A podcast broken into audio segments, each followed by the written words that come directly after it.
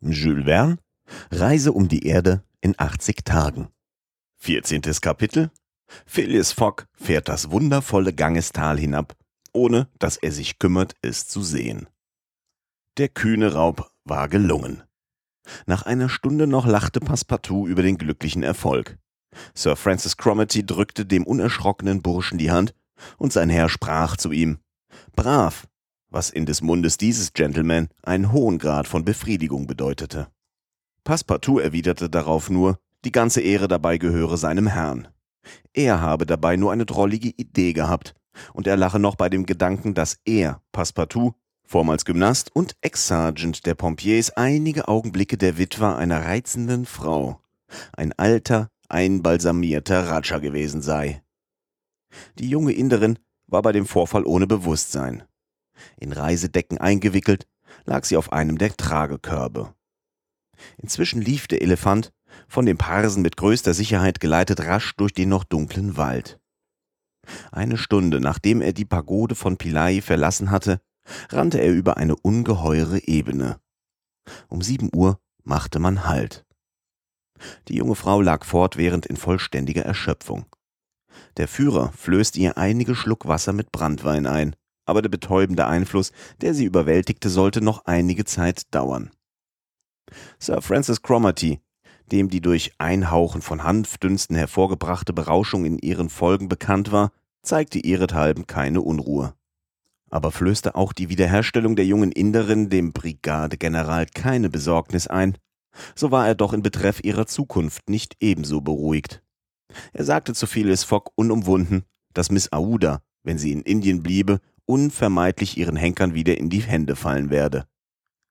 Diese Besessenen, welche auf der ganzen Halbinsel verbreitet seien, würden trotz der englischen Polizei ihr Opfer sicherlich wieder in ihre Hände zu bringen wissen.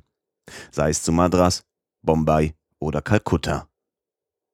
Und Sir Francis Cromarty führte eine Tatsache gleicher Art, die kürzlich vorgekommen, zum Belege seiner Behauptung an. Seiner Ansicht nach könne die junge Frau nur dann wirklich sicher sein, wenn sie Indien ganz verlasse. Phileas Fogg sagte, er wolle sich dies merken und Vorsorge treffen. Gegen 10 Uhr meldete der Führer die Station Allahabad, wo die unterbrochene Eisenbahn wieder anfing. Von hier aus gelangte man in weniger als einem Tag und einer Nacht nach Kalkutta. Phileas Fogg musste also noch zeitig für das Paketboot ankommen, welches nur am folgenden Tage, den 25. Oktober, um 12 Uhr nach Hongkong abfuhr. Die junge Frau wurde in einem Zimmer des Bahnhofs niedergelegt.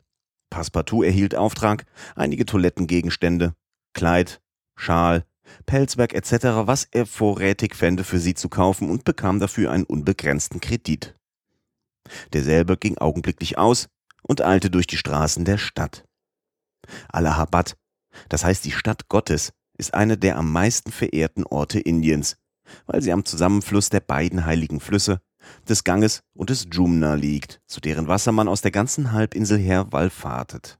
Es ist übrigens bekannt, dass den Legenden des Ramayana zufolge der Ganges aus dem Himmel entspringt, woher er durch Brahmas Gnade auf die Erde herabsteigt.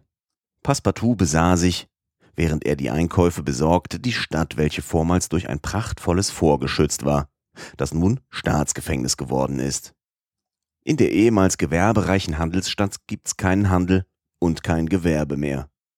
Passepartout suchte vergebens eine Modewarenhandlung und fand die notwendigen Gegenstände nur bei einem Trödler, einem alten Juden, mit dem schwer zu handeln war.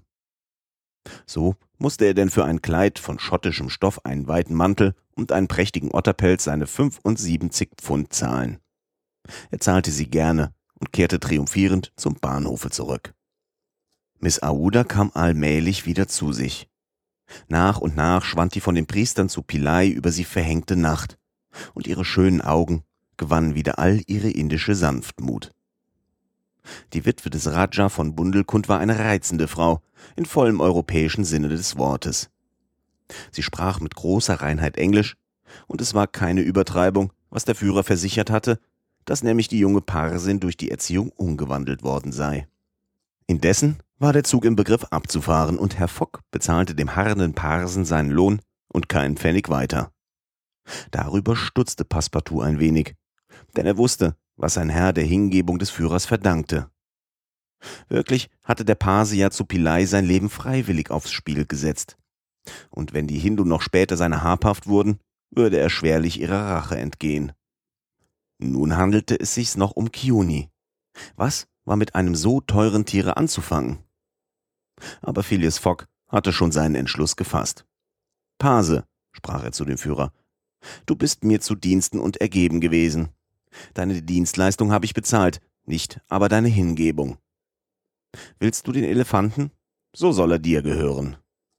Wie glänzten des Führers Augen. Euer Gnaden schenkt mir ein Vermögen, rief er aus. Nimm's nur, wackerer Führer, versetzte Herr Fogg, und ich bleibe doch noch dein Schuldner. Das lass ich mir gefallen, rief Passepartout. Nimm nur, mein Freund, Kiuni ist ein braves und mutiges Tier. Darauf ging er hin zu dem Tiere und reichte ihm einige Stücke Zucker mit den Worten Da, nimm, Kiuni, nimm. Der Elefant gab mit einigem Brummen seine Befriedigung zu erkennen. Dann fasste er Passepartout beim Gürtel, umwickelte ihn mit seinem Rüssel und hob ihn zu seinem Kopfe empor. Passepartout erschrak nicht im mindesten, liebkoste das Tier und wurde von ihm wieder sanft auf den Boden gesetzt. Ein tüchtiger Handschlag des braven Burschen erwiderte den Rüsselschlag des guten Tieres. Eine kleine Weile nachher befanden sich Phileas Fogg, Sir Francis Cromarty und Passepartout in einem komfortablen Waggon, nebst Miss Aouda, die den besten Platz innehatte. Und so fuhren sie in größter Eile Benares zu. Die 80 Meilen bis dahin legten sie binnen zwei Stunden zurück. Während dieser Fahrt kam die junge Frau wieder völlig zu sich. Die Wirkung des einschläfernden Hanf verschwand. Wie war sie erstaunt, als sie sich auf der Eisenbahn in diesem Waggon in europäischer Kleidung mitten unter Reisenden fand, die ihr völlig unbekannt waren. Anfangs wurde sie von ihren Reisegefährten gepflegt und mit einigen Tropfen Likör zum Leben zurückgeführt. Dann erzählte ihr der Brigadegeneral, was vorgefallen war. Er hob die Hingebung Phileas Fox hervor, der ohne Bedenken sein Leben an ihre Rettung gesetzt hatte, und die kühne Lösung des Abenteuers durch Passepartout. Herr Fogg sprach kein Wort dazu. Passepartout sagte wiederholt mit Beschämung, das sei nicht der Mühe wert. Miss Aouda dankte ihren Rettern mit innigster Rührung, mehr mit Tränen als mit Worten, sprachen ihre schönen Augen die Dankbarkeit des Herzens aus. Dann, als ihre Gedanken sie zu dem Scheiterhaufen zurückführten, als sie das Hinduland schaute, wo sie noch von so vielen Gefahren bedroht war, überfiel sie ein Schauder des Schreckens. Phileas Fogg verstand, was ihre Seele durchdrang, und machte ihr zur Beruhigung, obwohl sehr kühl, das Erbieten, sie nach Hongkong zu führen, wo sie bleiben könne, bis die Gefahr vorüber sei. Miss Aouda nahm dankbar das Erbieten an. Es lebte zu Hongkong ein Verwandter von ihr, der auch Pase war, einer der ersten Kaufleute der Stadt, die, wenn schon an der chinesischen Küste, doch völlig englisch war. Um halb ein Uhr hielt der Zug auf der Station Benares. Die brahmanischen Legenden behaupten, diese Stadt stehe an der Stelle des alten Kasi, welches ehemals im Weltenraume schwebte zwischen dem Zenit und dem Nadir, wie das Grab Mahomets. Aber in der jetzigen Epoche der Wirklichkeit steht sie ganz prosaisch auf dem Erdboden und Passepartout konnte einen Augenblick ihre Häuser von Ziegelsteinen, ihre Hütten aus Flechtwerk schauen, welche ihr ein ganz ödes Aussehen geben, ohne alle Lokalfarbe. Hier musste Sir Francis Cromarty aussteigen. Die Truppen, zu welchen er sich begab, lagerten einige Meilen nördlich von der Stadt. Der Brigadegeneral nahm also von Phileas Fogg Abschied, wünschte ihm allen möglichen Erfolg und dass er ein andermal auf eine nicht so originale, aber nützlichere Art die Reise machen möge. Herr Fogg drückte seinem Gefährten ein wenig die Finger. Miss Aouda verabschiedete sich in mehr verbindlicher Weise mit der Versicherung, dass sie ewig gedenken werde, was sie Sir Francis Cromarty verdanke. Passepartout wurde von dem Brigadegeneral mit einem herzlichen Handschlage beehrt und fragte ganz gerührt, wo und wann er ihm seine Ergebenheit beweisen könne. Hierauf trennte man sich. Von Benares aus läuft die Eisenbahn noch einige Zeit lang im Gangestal. Durch die Fenster des Waggons, beim ziemlich hellen Wetter, erblickt man die bunte Landschaft BH. Grün belaubte Berge, Gerste, Mais und Weizenfelder, Bäche und Sümpfe voll grünlicher Alligatoren, stattliche Dörfer, noch grünende Waldung. Einige Elefanten und dickbucklige Bison badeten sich in den Gewässern des heiligen Stromes, und auch trotz der schon vorgerückten Jahreszeit und bereits kalter Witterung Scharen von Hindu beiderlei Geschlechts, welche frommerweise heilige Waschungen vornahmen. Diese Gläubigen, erbitterte Feinde des Buddhismus, sind eifrige Anhänger der Brahman-Religion, welche sich in drei Personen verkörpert. Der Sonnengott Vishnu, der göttlichen Personifikation der Naturkräfte Shiva und Brahma, dem obersten Herrn, der Priester und Gesetzgeber. Aber mit welchem Auge sollten Brahma, Shiva und Vishnu dieses nunmehr britannisierte Indien anschauen, wenn rauschend ein Dampfboot vorüberfuhr und die heiligen Gewässer des Ganges trübte, die Meerschwalben verscheuchend, welche über dem Spiegel des Stromes hinflogen, die an einem Uferrand wimmelnden Schildkröten und die längs seiner Gestade lagernden frommen Gläubigen. Dieses ganze Panorama flog blitzschnell vorüber, und oft hinderten weiße Dampfwolken seine Details zu sehen. Die Reisenden vermochten kaum flüchtig in Augenschein zu nehmen das Fortuna, 20 Meilen südöstlich von Benares, vormals Festung der Rajas von BH. Ghazipur mit seinen bedeutenden Rosenwasserfabriken, das am linken Gangesufer errichtete Grabmal des Lord Cornwallis, die feste Stadt Buxar, die große Gewerbe- und Handelsstadt Patna, wo der Hauptmarkt des indischen Opiums sich befindet. Mongir, eine Stadt so englisch wie Manchester und Birmingham, berühmt durch seine Eisengießereien, Zeugschmiede und Gewehrfabriken, deren Rauchfänge Brahmas Himmel mit schwarzem Rauch beschmutzten. Hierauf trat Nacht ein, und der Zug flog mitten durch das Geheul der Tiger, Bären und Löwen, die vor der Lokomotive flüchteten, mit großer Eile dahin, so dass man nicht mehr die Wunder Bengalens sehen konnte. Gulguda, Gur in Ruinen, die vormalige Hauptstadt Murshedabad, Burdwan, Hugli, Chandernagor, der einzige Punkt auf indischem Gebiete, welcher den Franzosen gehört, wo Passepartout gern mit Stolz das Banner seiner Heimat hätte wehen sehen. Endlich, um sieben Uhr früh kam man zu Kalkutta an. Das nach Hongkong fahrende Paketboot ging erst um zwölf Uhr ab, so dass Phileas Fogg noch fünf Stunden Zeit vor sich hatte. Seinem Büchlein zufolge musste der Gentleman 23 Tage nach der Abfahrt von London am 25. Oktober in der Hauptstadt Indiens eintreffen und er langte am bestimmten Tage an. Leider waren die zwischen London und Bombay gewonnenen zwei Tage bei der Fahrt durch die indische Halbinsel wieder verloren worden. Wir wissen wie. Aber man darf annehmen, dass Phileas Fogg es nicht zu bedauern hatte. 15. Kapitel Der Banknotensack wird abermals um einige tausend Pfund leichter. Der Zug hielt im Bahnhofe an. Passepartout verließ zuerst den Wagen, dann folgte Herr Fogg, welcher seiner jungen Gefährtin aussteigen half.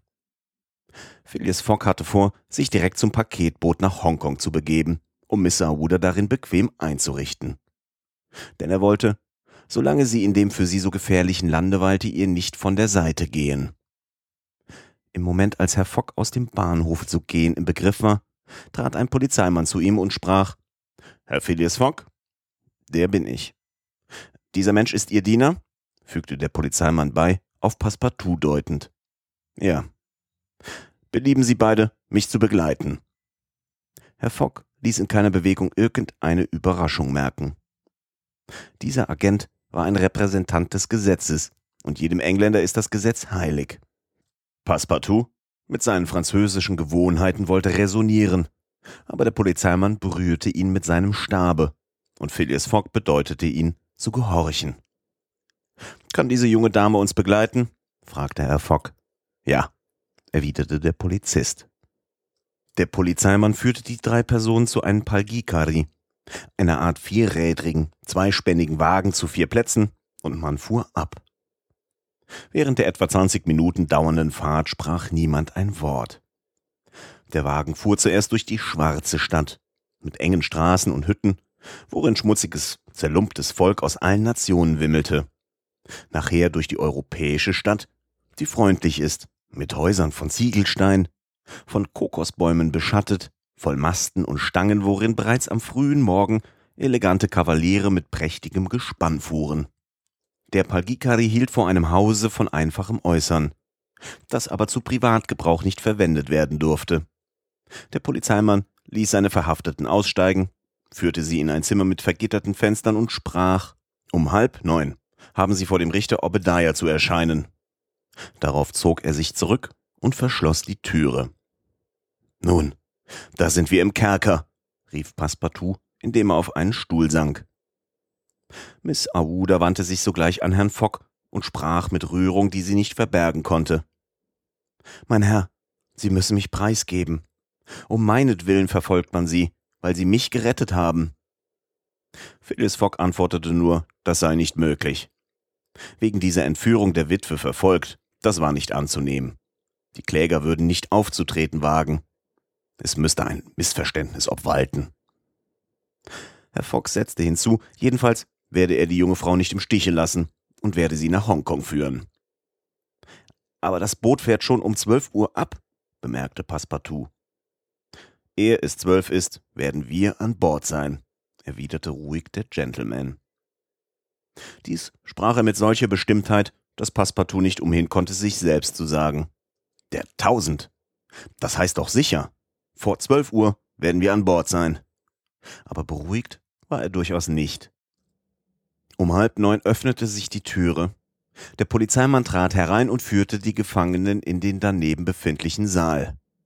Es war ein Verhörsaal, worin ein zahlreiches Publikum von Europäern und Eingeborenen bereits den Raum füllte. Herr Fogg, Miss Aouda und Passepartout nahmen Platz auf einer Bank vor den Stühlen des Richters und des Gerichtsschreibers. Der Richter Obadiah kam alsbald in Begleitung dieses Gerichtsschreibers. Es war ein dicker, wohlbeleibter Mann.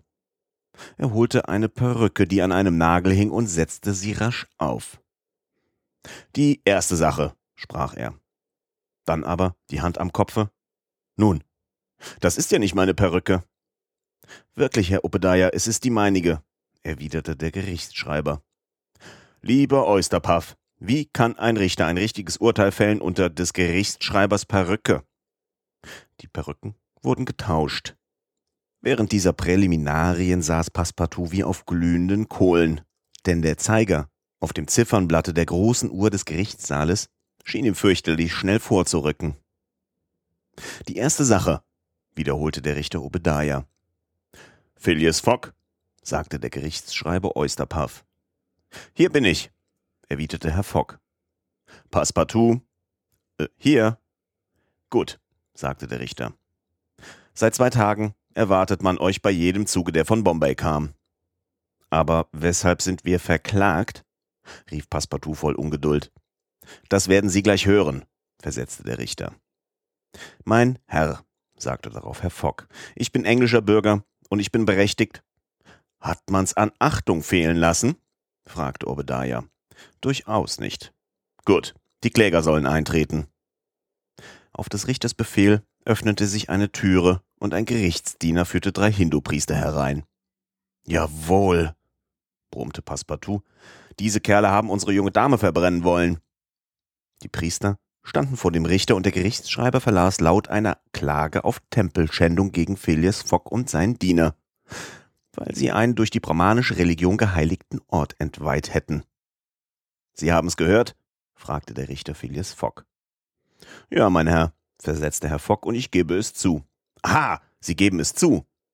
Ich gebe es zu und erwarte, dass diese Priester ihrerseits gestehen, was sie in der Pagode zu Pilai tun wollten. Die Priester sahen sich an. Sie schienen die Worte des Angeklagten nicht zu verstehen. Allerdings, rief Passepartout ungestüm, in der Pagode zu Pilai, vor welcher sie ihr Opfer verbrennen wollten. Die Priester staunten abermals. Der Richter Obadiah fragte verwundert, was für ein Opfer? Verbrennen? Mitten im Bombay? Bombay? rief Passepartout. Allerdings, von Pilai ist keine Rede, sondern von der Pagode Malebar Hill zu Bombay. Und zur Überführung, fügte der Gerichtsdiener bei, sind hier die Schuhe der Entweiher und legte ein paar Schuhe auf seinen Schreibtisch. Meine Schuhe? rief voll Überraschung Passepartout, der die unwillkürliche Äußerung nicht zurückhalten konnte. Man denke sich die Verwirrung im Geiste des Herrn und Dieners. Sie hatten den Zwischenfall in der Pagode zu Bombay ganz vergessen und wurden doch deshalb vor den Richter zu Kalkutta geführt. Wirklich hatte der Agent fix darauf gesonnen, diesen leidigen Vorfall zu nützen. Er war noch zwölf Stunden zu Bombay geblieben und hatte da mit den Priestern von Malebar Hill beraten. Er hatte ihnen bedeutende Entschädigung zugesagt, denn er wusste, dass die englische Regierung solche Vergehen streng bestrafe. Nachher hatte er sie mit dem nächsten Zuge zur Verfolgung des Tempelschänders abgeschickt. Aber infolge des Zeitverlustes, welchen die Befreiung der Witwe verursachte, kam Fix mit seinem Hindu zu Kalkutta eher an als Phileas Fogg und sein Diener, welche von der durch eine Depesche unterrichteten Behörde beim Aussteigen verhaftet werden sollten. Wie war Fix in Verlegenheit, als er vernahm, Phileas Fogg sei noch gar nicht zu Kalkutta angekommen. Er meinte, sein Dieb sei von einer Station aus in die nördlichen Provinzen geflüchtet. 24 Stunden lang hatte Fix in peinlichster Unruhe am Bahnhofe auf ihn gelauert. Und wie freute er sich, als er ihn endlich diesen Morgen aussteigen sah. Zwar in Gesellschaft einer Frau, deren Anwesenheit er sich nicht erklären konnte. Er schickte ihm sogleich den Polizeimann auf den Hals, der, wie wir sahen, die drei Angekommenen vor den Richter Obadiah führte. Wäre Passepartout nicht allzu sehr mit der Sache beschäftigt gewesen, so hätte er den Detektiv in einer Ecke des Gerichtssaals gesehen, wie er mit großem Interesse der Verhandlung zuhörte. Denn zu Kalkutta war, wie zu Bombay und Suez, der Verhaftsbefehl noch nicht angekommen. Unterdessen hatte der Richter Obadiah das Passepartout entschlüpfte Eingeständnis protokolliert. Die Tatsache ist eingestanden? sagte der Richter. Ja, eingestanden, erwiderte Herr Fogg kalt. In Anbetracht, fuhr der Richter fort, in Anbetracht, dass das englische Gesetz allen Religionen der indischen Bevölkerung gleichmäßig strengen Schutz verleiht, und da Herr Passepartout sein Vergehen eingestanden hat und überführt ist, am 20. Oktober mit ungeweihten Füßen den Boden der Pagode Malebar Hill zu Bombay betreten zu haben, so wird gedachter Passepartout zu 14 Tagen Gefängnis und einer Buße von 300 Pfund verurteilt. 300 Pfund? rief Passepartout. Still! rief der Gerichtsdiener mit kreischender Stimme. Und, fuhr der Richter fort, in Anbetracht, dass es nicht materiell bewiesen ist, dass zwischen dem Herrn und dem Diener nicht ein Einverständnis stattgefunden, dass jedenfalls der Herr für die Handlungen und Bewegungen eines von ihm besoldeten Dieners verantwortlich sein muss, wird gedachter Phileas Fogg festgehalten und zu acht Tagen Gefängnis und 150 Pfund Buße verurteilt. Gerichtsdiener, holen Sie eine andere Partie. Fix vernahm in seiner Ecke mit unbeschreiblicher Befriedigung, wie Phileas Fogg acht Tage zu Kalkutta aufgehalten werden sollte. Mehr bedurfte er nicht, um seinen Verhaftsbefehl zu erhalten. Passepartout war ganz verstört. Dieser Spruch ruinierte seinen Herrn. Eine Wette von 20.000 Pfund verloren, und zwar weil er als echter Tölpel in die verwünschte Pagode gegangen.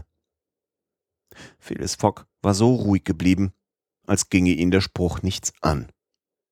Aber im Moment, als eine andere Partei berufen wurde, stand er auf und sagte, ich biete Kaution an. Das steht Ihnen zu, versetzte der Richter. Fix erschrak, dass es ihn kalt überlief, doch erholte er sich wieder, als er vernahm, wie der Richter, in Anbetracht, dass Phileas Fogg und sein Diener Ausländer seien, die Kaution für jeden von beiden auf 1000 Pfund ansetzte. Also 2000 Pfund sollte Herr Fogg einbüßen, wenn er sich nicht rechtfertigte. Ich zahle, sagte der Gentleman. Und er holte aus dem Sacke, welchen Passepartout trug, einen Pack Banknoten und legte sie auf das Büro des Gerichtsschreibers. Diese Summe wird Ihnen wieder zugestellt werden, so wie Sie aus dem Gefängnis kommen, sagte der Richter. Inzwischen sind Sie frei gegen die Kaution. Kommen Sie, sagte Phileas Fogg zu seinem Diener. Aber meine Schuhe müssen Sie wenigstens herausgeben, rief Passepartout mit Entrüstung. Man gab ihm seine Schuhe zurück. Die kommen teuer zu stehen, brummte er. Über tausend Pfund einer. Passepartout folgte mit kläglicher Miene Herrn Fogg, welcher der Jungfrau seinen Arm bot. Fix hoffte noch, sein Dieb werde sich nicht entschließen können, die 2000 Pfund im Stiche zu lassen, und folgte ihm auf Schritt und Tritt. Herr Fogg nahm einen Wagen und stieg mit Miss Aouda und Passepartout unverzüglich ein. Fix lief hinter dem Wagen her, der bald an einem Kai hielt. Eine halbe Meile entfernt lag der Rangoon auf der Reede vor Anker, die Abfahrtsflagge schon aufgepflanzt. Es schlug elf und Herr Fogg hatte noch eine Stunde Zeit. Er verließ also den Wagen und bestieg mit Miss Aouda und Passepartout einen Nachen. Der Detektiv stampfte mit dem Fuße. Der Lumpenkerl, rief er aus. Er reist ab, lässt 2000 Pfund im Stich. So verschwenderisch ist nur ein Dieb. Aha, ich bleibe ihm auf der Ferse bis ans Ende der Welt, wenn's Not tut. Aber auf die Art wird das gestohlene Geld bald durchgebracht sein. Nicht ohne Grund sprach so der Polizeiagent. Phyllis Fogg hatte wirklich seit seiner Abfahrt aus London an Reisegeld und Prämien für den Elefanten, Kaution und Bußen bereits über 5000 Pfund auf der Reise verzettelt. Und die Prozente der wieder beigebrachten Summe, welche den Detektiven zukommen, verminderte sich fortwährend. 16. Kapitel Fix stellt sich, als wisse er nichts davon, was ihm erzählt ward.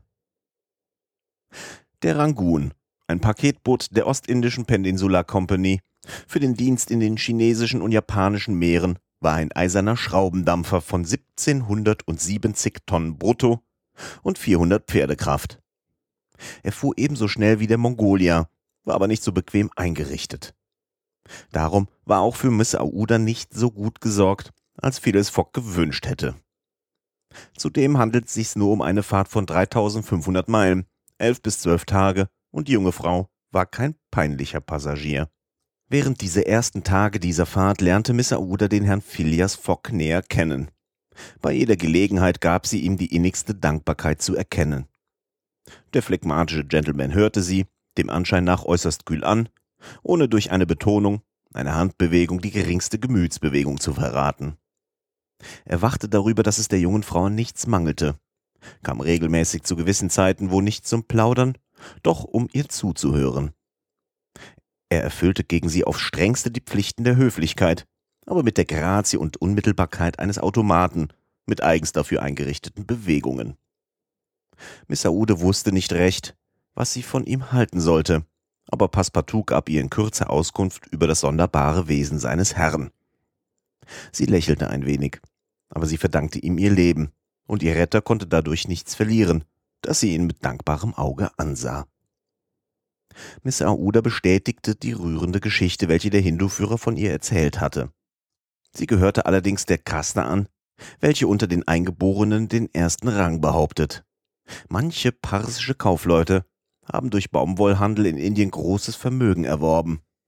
Ein solcher, Sir James Boy, war von der englischen Regierung in den Adelsstand erhoben worden, und Miss Aouda war eine Verwandte dieses reichen Mannes, welcher zu Bombay wohnte.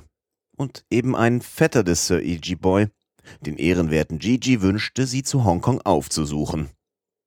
Ob sie Zuflucht und Beistand bei ihm finden würde, konnte sie nicht behaupten. Herr Fogg antwortete hierauf, sie möge nur ganz ruhig sein, es werde sich alles mathematisch genau regeln. So pflegte er sich auszudrücken. Ob die junge Frau diesen horriblen Ausdruck verstand, muss dahingestellt bleiben. Doch ruhten ihre großen Augen auf denen des Herrn Fogg. Ihre großen Augen, die so klar waren wie die heiligen Seen des Himalaya. Aber der spröde Herr Fogg, so zugeknöpft wie jemals, schien nicht ein Mann zu sein, der fähig wäre, sich in diesen Seen zu stürzen. Dieser erste Teil der Fahrt des Rangoon verlief unter vortrefflichen Umständen. Das Wetter war leidlich. Diese ganze Partie des unermesslichen bengalischen Busens war der raschen Fahrt günstig. Der Rangoon bekam bald Groß Andaman in Sicht, die Hauptinsel der Gruppe, welche durch das malerische, 2400 Fuß hohe Gebirg Saddle Peak den Seefahrern weithin kenntlich ist. Man fuhr längs der Küste ziemlich nahe vorbei. Die wilden Papuas der Inseln ließen sich nicht sehen. Es sind zwar Geschöpfe, die auf der untersten Stufe menschlicher Bildung stehen, aber Menschenfresser sind sie doch nicht. Die Inseln bildeten ein prachtvolles Panorama. Im Vordergrund war es mit ungeheurer Waldung, Pisang, Areka, Bambus, Muskat, Teekbäumen, riesenhaften Mimosen, baumartigen Farrenkräutern bedeckt, und den Hintergrund bildeten zierliche Gebirgssilhouetten. Die Küsten wimmelten von tausenden köstlicher Salanganen, deren essbare Nester im himmlischen Reich ein beliebtes Gericht bildeten. Aber dieses bunte Schauspiel, welches die Andamanengruppe den Blicken darbot, flog schnell vorüber und der Rangoon fuhr rasch der Straße von Malakka zu, um durch dieselbe ins chinesische Meer zu gelangen. Was trieb während dieser Fahrt der Agent Fix, den sein Unstern in diese Rundfahrt fortgerissen hatte? Nachdem er zu Kalkutta Auftrag gegeben, dass ihm der Verhaftsbefehl, wenn er endlich ankomme, nach Hongkong nachgeschickt würde, war es ihm gelungen, sich, ohne von Passepartout bemerkt zu werden, an Bord des Rangoon einzuschiffen. Er hoffte wohl, seine Anwesenheit auf demselben bis zur Ankunft des Paketbootes geheim zu halten. Es wäre ihm in der Tat auch schwer gewesen, über den Grund seiner Anwesenheit an Bord sich auszusprechen, ohne bei Passepartout, der glauben musste, er sei zu Bombay geblieben, Verdacht zu erregen. Aber die Logik der Umstände brachte ihn doch dazu, die Bekanntschaft mit dem braven Jungen wieder anzuknüpfen. Wie das kam, wird sich gleich zeigen. Alle Hoffnungen, alle Wünsche des Polizeiagenten waren jetzt auf einen einzigen Punkt konzentriert Hongkong. Denn das Paketboot, hielt zu kurze Zeit bei Singapur an, um in dieser Stadt etwas vornehmen zu können. Es musste also zu Hongkong die Verhaftung erfolgen, oder der Dieb entwischte ihm ohne Möglichkeit seiner habhaft zu werden. Hongkong war in der Tat noch der einzige Fleck englischen Landes auf der ganzen Reise. Weiter hinaus boten China, Japan, Amerika dem Herrn Fogg eine sichere Zuflucht. Zu Hongkong aber, wenn er endlich dem ihm nachgesandten Verhaftsbefehl bekäme, wollte Fix die Verhaftung Fox vornehmen und ihn der Lokalpolizei überliefern. Damit hatte er keine Schwierigkeit. Aber über Hongkong hinaus reichte ein bloßer Verhaftsbefehl nicht hin. Es musste eine förmliche Auslieferung stattfinden, welche Verzögerungen und Hindernisse aller Art mit sich führte, die der Schurke benutzen konnte, ihm definitiv zu entrinnen. Konnte die Verhaftung zu Hongkong nicht stattfinden, so würde es, wo nicht unmöglich, doch höchst schwierig sein, sie mit irgendeiner Aussicht auf Erfolg noch vorzunehmen. Also, sagte sich Fix wiederholt, während ihm in seiner Kabine die Zeit lang ward.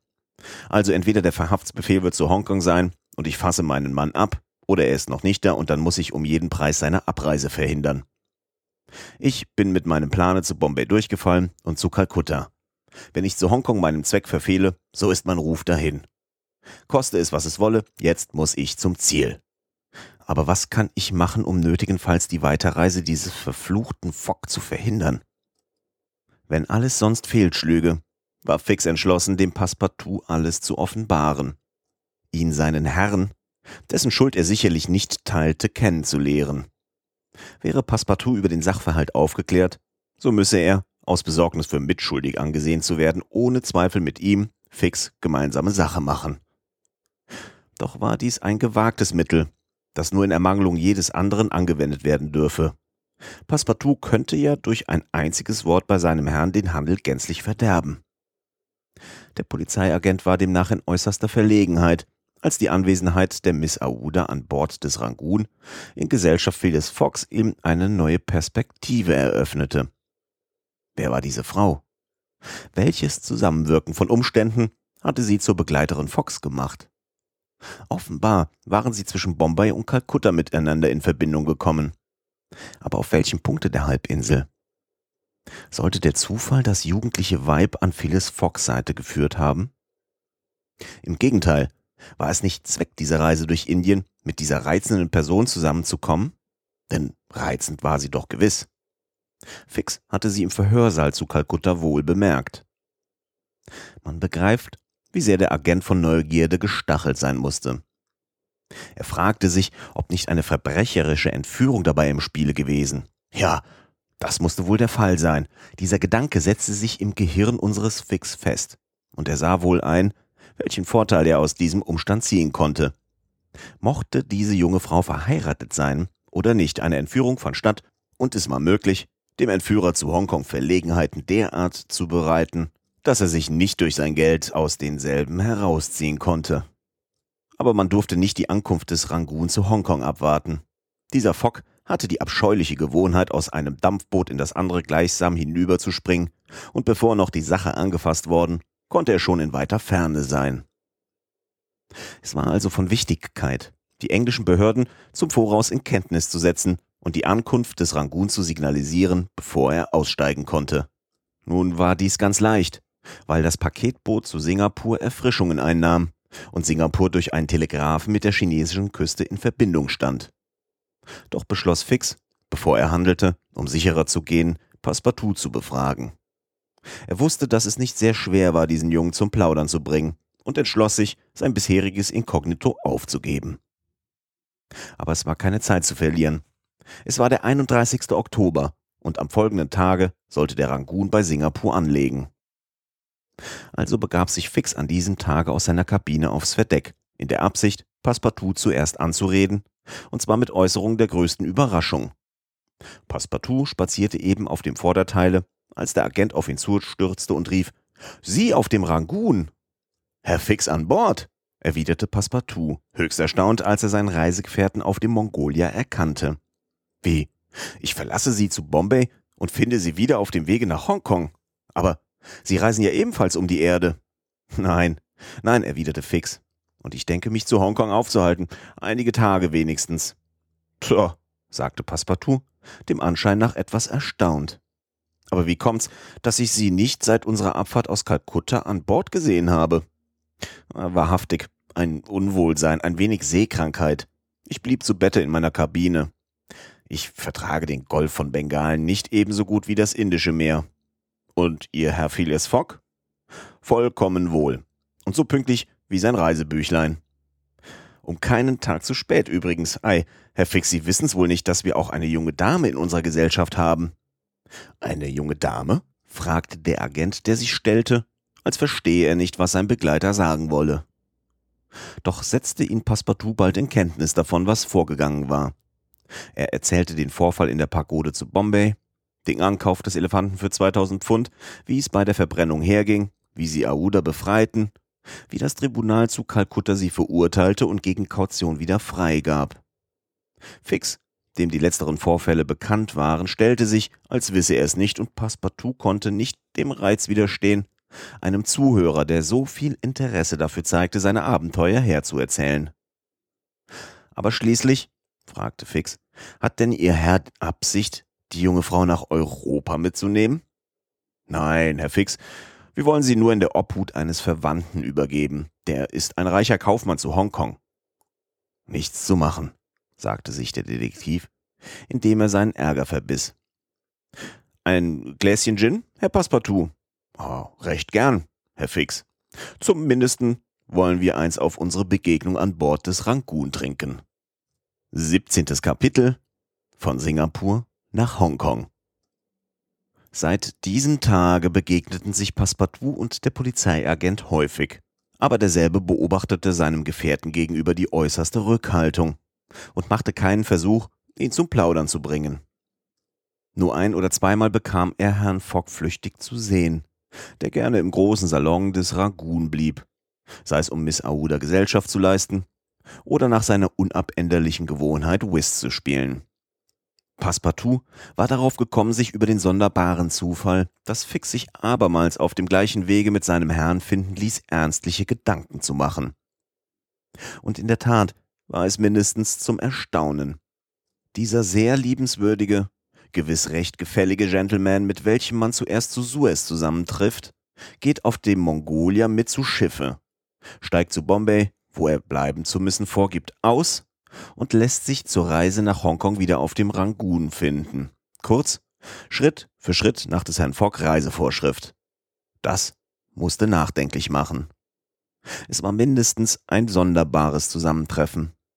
Worauf hatte Fix es abgesehen?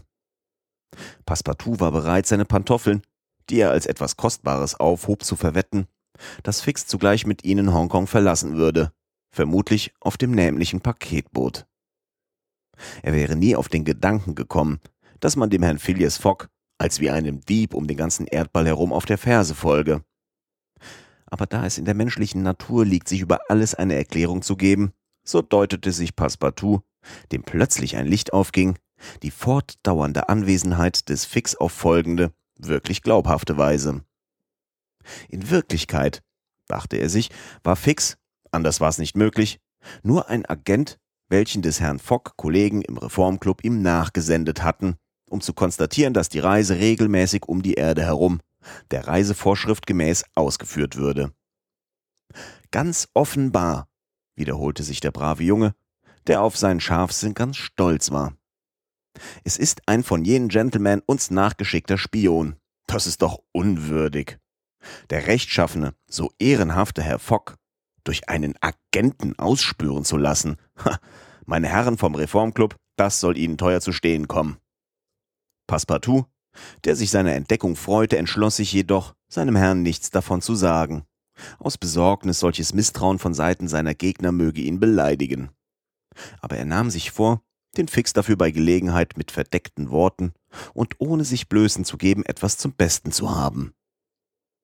Am Mittwoch, den 30. Oktober nachmittags, lief der Rangoon in die Straße von Malakka ein, welche die Halbinsel dieses Namens von Sumatra scheidet. Die große Insel war den Passagieren durch kleine, sehr steile, sehr malerische Inselchen verdeckt. Am folgenden Tage um vier Uhr früh hielt der Rangoon nachdem er einen halben Tag von der regelmäßigen Fahrt gewonnen, zu Singapur an, um sich mit Kohlen zu versehen. Phileas Fogg trug diesen Vorsprung auf die Gewinnspalte ein und begab sich diesmal ans Land, um Miss Aouda zu begleiten, welche gewünscht hatte, einige Stunden eine Spazierfahrt zu machen. Fix, dem jeder Schritt Foggs verdächtig schien, folgte ihm nach, ohne sich bemerkbar zu machen. Passepartout, der im Stillen über dies Benehmen des Fix lachte, machte wie gewöhnlich Einkäufe. Die Insel Singapur ist weder groß noch von imponierendem Aussehen. Es fehlt ihr an Gebirg, das heißt an Bergprofilen. Doch ist sie trotz dieses Mangels reizend. Sie ist ein von schönen Wegen durchschnittener Park. Miss Aouda und Phileas Fogg fuhren in einer hübschen Equipage mit einem Gespann eleganter aus Neu-Holland eingeführter Pferde unter dichten Palmbäumen mit glänzenden Blättern. Gebüsche von Pfeffergesträuch standen da wie Dornhecken auf europäischen Feldern. Sagobäume und hohe Farrenkräuter mit prächtigem Gezweig machten den Anblick dieser Tropengegend bunt. Muskatbäume mit lackiertem Laub tränkten die Luft mit Wohlgerüchen. Muntere, possenhafte Affen belebten das Gehölz, und vielleicht hausten auch Tiger im Schilf. Wer sich darüber wundern möchte, dass auf dieser verhältnismäßig so kleinen Insel diese reißenden Tiere nicht gänzlich ausgerottet sind, dem diene zur Antwort, dass sie die Meerenge durchschwimmend von der Halbinsel herüberkommen. Nachdem Miss Aouda und ihr Gefährte, der zwar schaute, aber nicht sah, zwei Stunden lang auf der Ebene herumgefahren, kehrten sie zur Stadt zurück, die aus einem ungeheuren Haufen plumper und platter Häuser besteht, umgeben von reizenden Gärten mit Mangusten, Ananas und allen besten Früchten der Welt. Um zehn Uhr kamen sie wieder zum Paketboot, stets unvermerkt von dem Agenten begleitet, der ebenfalls sich hatte mit einer Equipage in Kosten stecken müssen. Passepartout erwartete sie auf dem Verdeck des Rangoon. Der wackere Bursche hatte einige Dutzend Mangusten gekauft, von der Größe mittlerer Äpfel, außen dunkelbraun, innen grellrot mit einer weißen Frucht, die zwischen den Lippen schmelzend die echtesten Feinschmecker erquickt. Passepartout schätzte sich glücklich, sie der Miss Aouda anbieten zu können, und sie dankte ihm mit voller Grazie. Um elf Uhr hatte der Rangoon seine Kohnenladung eingenommen, lichtete die Anker und nach einigen Stunden schwanden den Passagieren die hohen Berge von Malakka aus dem Gesicht, in deren Wäldern die schönsten Tiger der Welt hausten. Singapur ist noch ungefähr 1300 Meilen von der Insel Hongkong entfernt, einem kleinen Fleck englischen Landes, der von der chinesischen Küste getrennt ist. Phileas Fogg hatte nötig, diese Strecke in höchstens sechs Tagen zurückzulegen, um zu Hongkong das Dampfboot benutzen zu können, welches am 6. November nach Yokohama, einem der bedeutendsten Häfen Japans, abging. Der Rangoon war stark beladen. Es waren zu Singapur zahlreiche Passagiere eingestiegen. Hindu, Ceylonesen, Chinesen, Malayen, Portugiesen, welche zum größten Teil auf dem zweiten Platz fuhren. Die bisher ziemlich gute Witterung änderte sich mit dem letzten Mondviertel.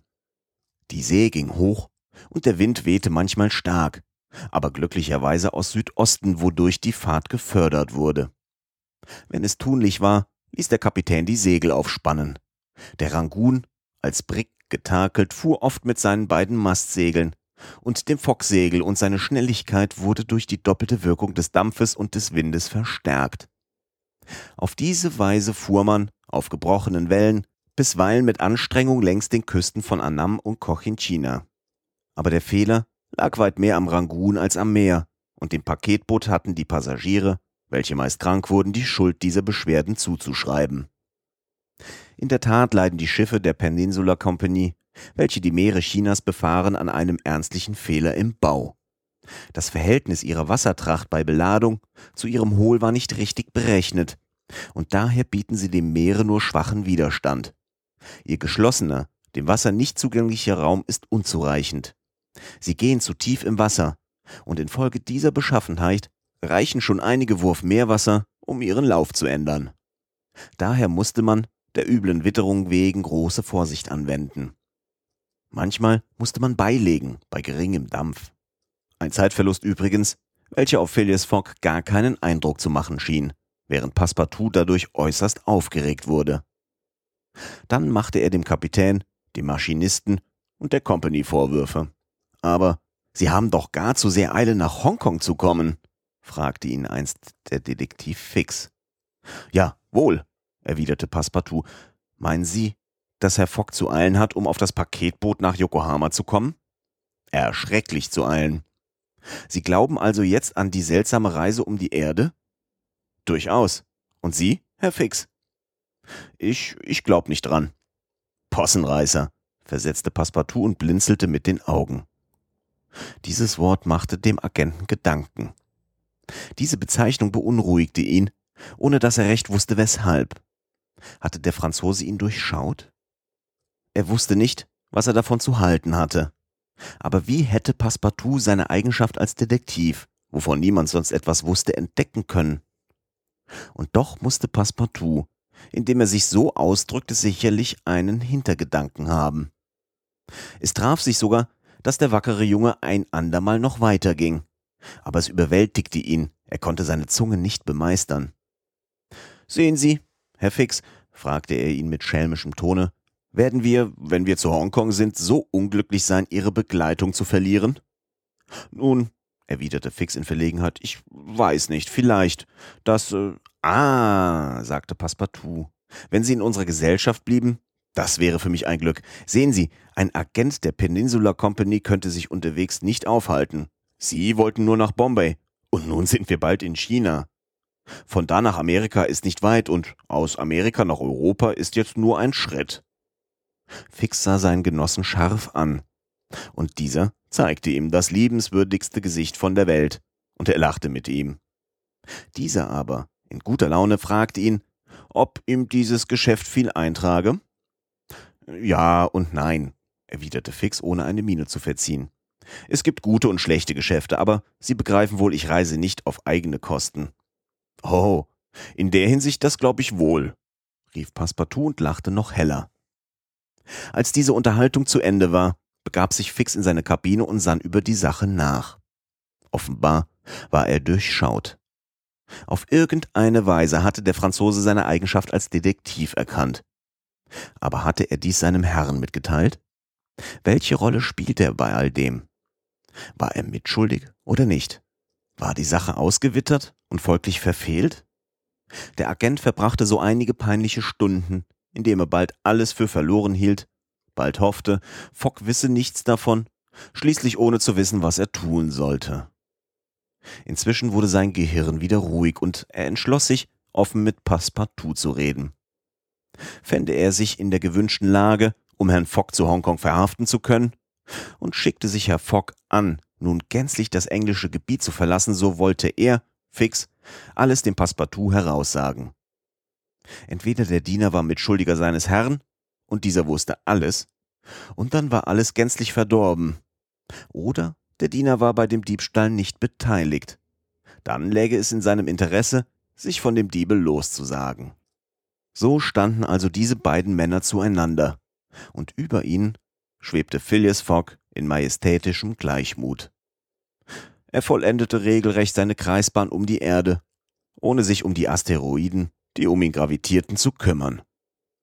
Und doch befand sich in der Nähe, um einen astronomischen Ausdruck zu gebrauchen, ein störendes Gestirn, welches auf das Herz dieses Gentleman einigermaßen hätte beunruhigend wirken müssen. Aber nein, zu großem Befremden Passepartouts wirkten Miss Aoudas Reize gar nicht. Und wenn Störungen stattfanden, so wären sie schwerer zu berechnen gewesen als die des Uranus, welche die Entdeckung des Neptun veranlassten. Ja, Passepartout staunte täglich von neuem, wenn er in den Augen der jungen Frau so viel dankbare Hingebung gegen seinen Herrn las. Ganz gewiss hatte Phileas Fogg nur so viel Herz, als erforderlich war, um sich heroisch zu benehmen. Aber für Liebesgefühle nicht. Von Besorgnissen, welche die Wechselfälle dieser Reise in ihm hervorrufen konnten, keine Spur. Aber Passepartout selbst lebte in steten Ängsten. Einmal, da sah er bei einer heftigen Stampfbewegung Dampf aus den Klappen herausdringen. Da rief er zornig, die Klappen sind nicht gehörig beschwert. Man kommt nicht vorwärts. Seht da die Engländer. Auf einem amerikanischen Schiffe flöge man vielleicht in die Luft. Aber man führe auch rascher.